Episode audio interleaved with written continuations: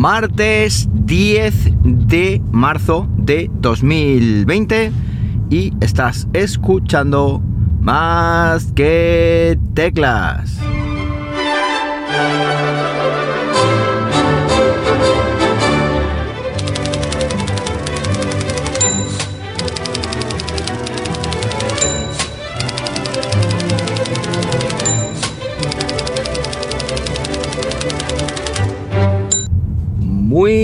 Buenos días, las 10 y 19 de la mañana cuando estoy grabando esto y lo estoy haciendo pues como siempre aquí en Linares, Jaén, hoy con temperatura de 15 grados en una mañana soleada, pero en una mañana preocupante para mí.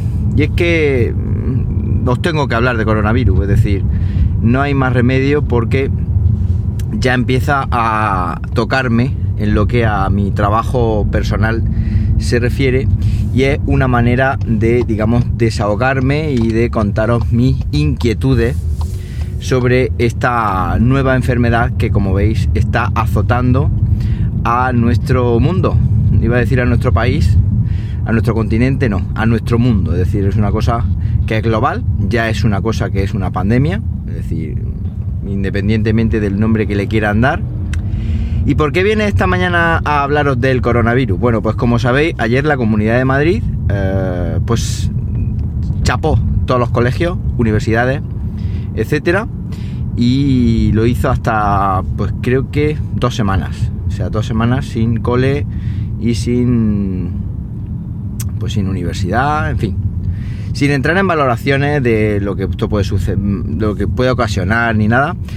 Eh, ayer, ayer noche, Valdepeñas, que está a 200 kilómetros de Madrid, pues eh, detectó o digamos que dio, positivo uno de los alumnos de mi instituto, de mi instituto IE Gregorio Prieto, donde estoy trabajando, dio positivo por coronavirus y tenemos pues eh, creo que son tres compañeros de la tarde en cuarentena y este alumno por supuesto pues ingresado y em, pues yo qué sé, ingresado en vigilancia.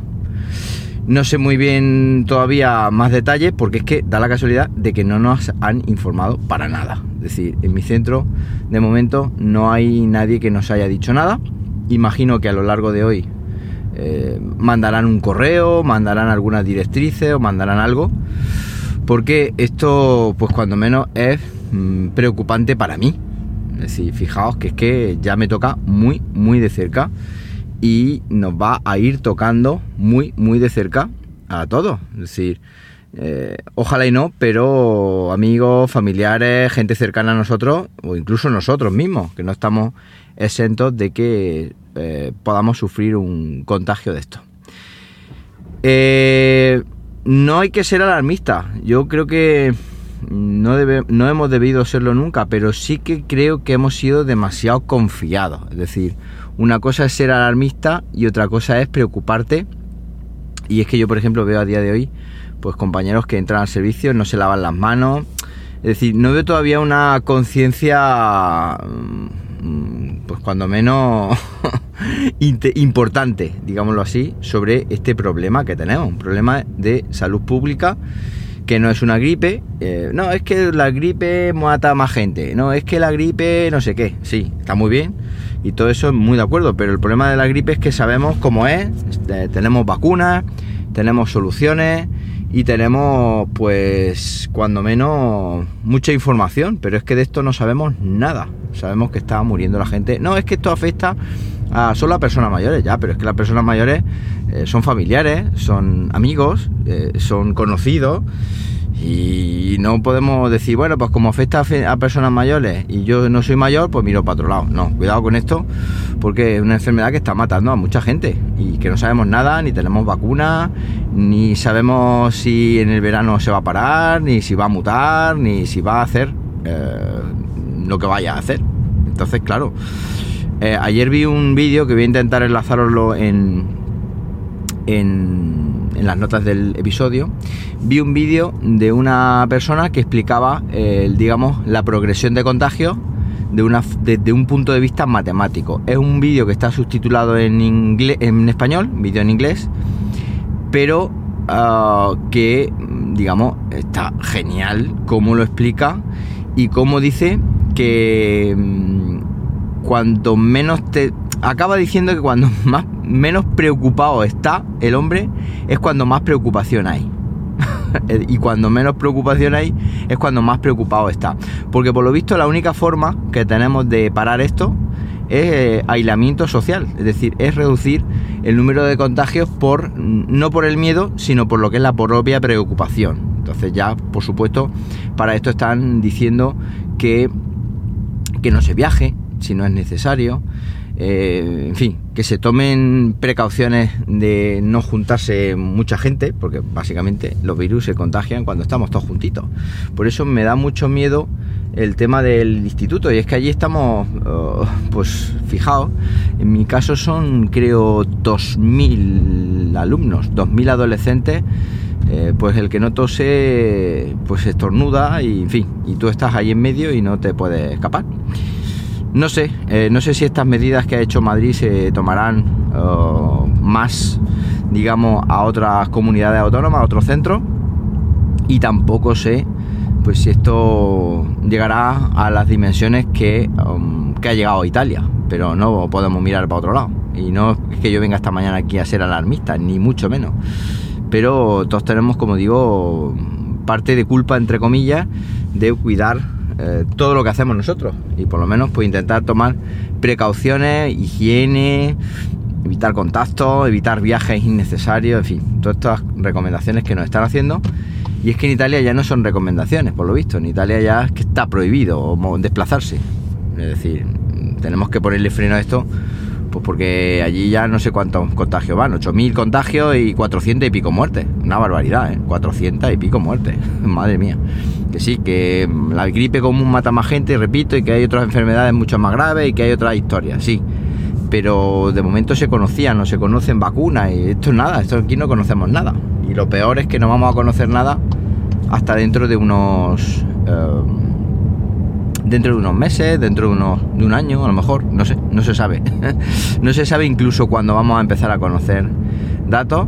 Lo único que sé esta mañana es que pues, voy a un instituto donde ya hay un caso de un alumno, que ese alumno habrá estado en contacto con otro alumno que de momento no han dado la cara y que a lo mejor esos alumnos y o compañeros míos pues van a estar en contacto conmigo hoy.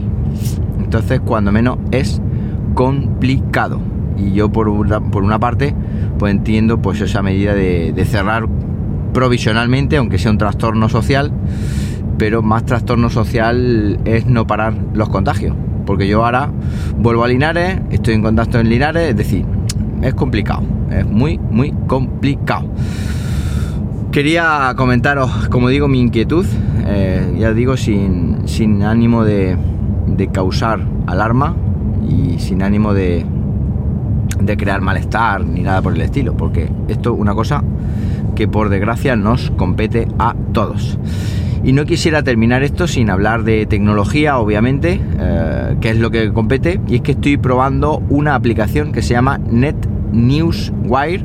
Eh, lo digo bien, Net Newswire, una aplicación que para los más viejos del lugar ya eh, seguramente habéis reconocido porque es una aplicación de RSS para macOS una aplicación gratuita que se actualizó a finales de año. Yo en macOS no soy, digamos, usuario de esta aplicación porque ahí no leo RSS, pero sí que estaba utilizando ahora mismo Reader en, en iOS y estaba, digo, en plural, o sea, en pasado, en plural, porque ahora estoy utilizando la nueva Net, Net Newswire para iOS, que os voy a dejar en las notas del episodio el enlace. Una aplicación muy, muy chula y totalmente gratuita y sin publicidad. Si tenéis cuenta de Feedly como yo, la añadís ahí y podéis ver y leer vuestro RSS desde esta nueva aplicación, modo oscuro automático, un montón de configuraciones y sobre todo muy sencilla, muy visual. Tú entras, ves una lista de, eh, digamos, noticias sin leer y lo bueno que tiene es que hay tres categorías al principio que son hoy, eh, favoritos y otra que no recuerdo. Pero para mí una de las más interesantes era la de hoy, porque yo muchas veces leo noticias en Reader que me aparecían ahí todas a cholón y no sé muy bien o no sabía muy bien cuáles eran de hoy, cuáles eran de... Tenía ahí 2.000 noticias sin leer. Muchas veces voy a intentar leer algo hoy o voy a, pues, intentar eh, o buscar un tema para hablaros aquí o algo que me algo que me guste o tal y eh, no sabía, no sabía muy bien eh, porque la actualidad es la, el RSS hoy y lo de hoy ya es casi si me apuréis viejo con lo cual me interesa mucho esa opción, la han implementado perfectamente y luego el lector completo, porque ya sabes que el feed pulsas y lees, digamos, un extracto de la noticia, pero luego tiene un botoncito abajo que le limpia toda la publicidad, todas las cosas y te lo deja eh, perfectamente para que puedas leer el artículo con total comodidad, incluso viendo las imágenes y tal, está muy chula.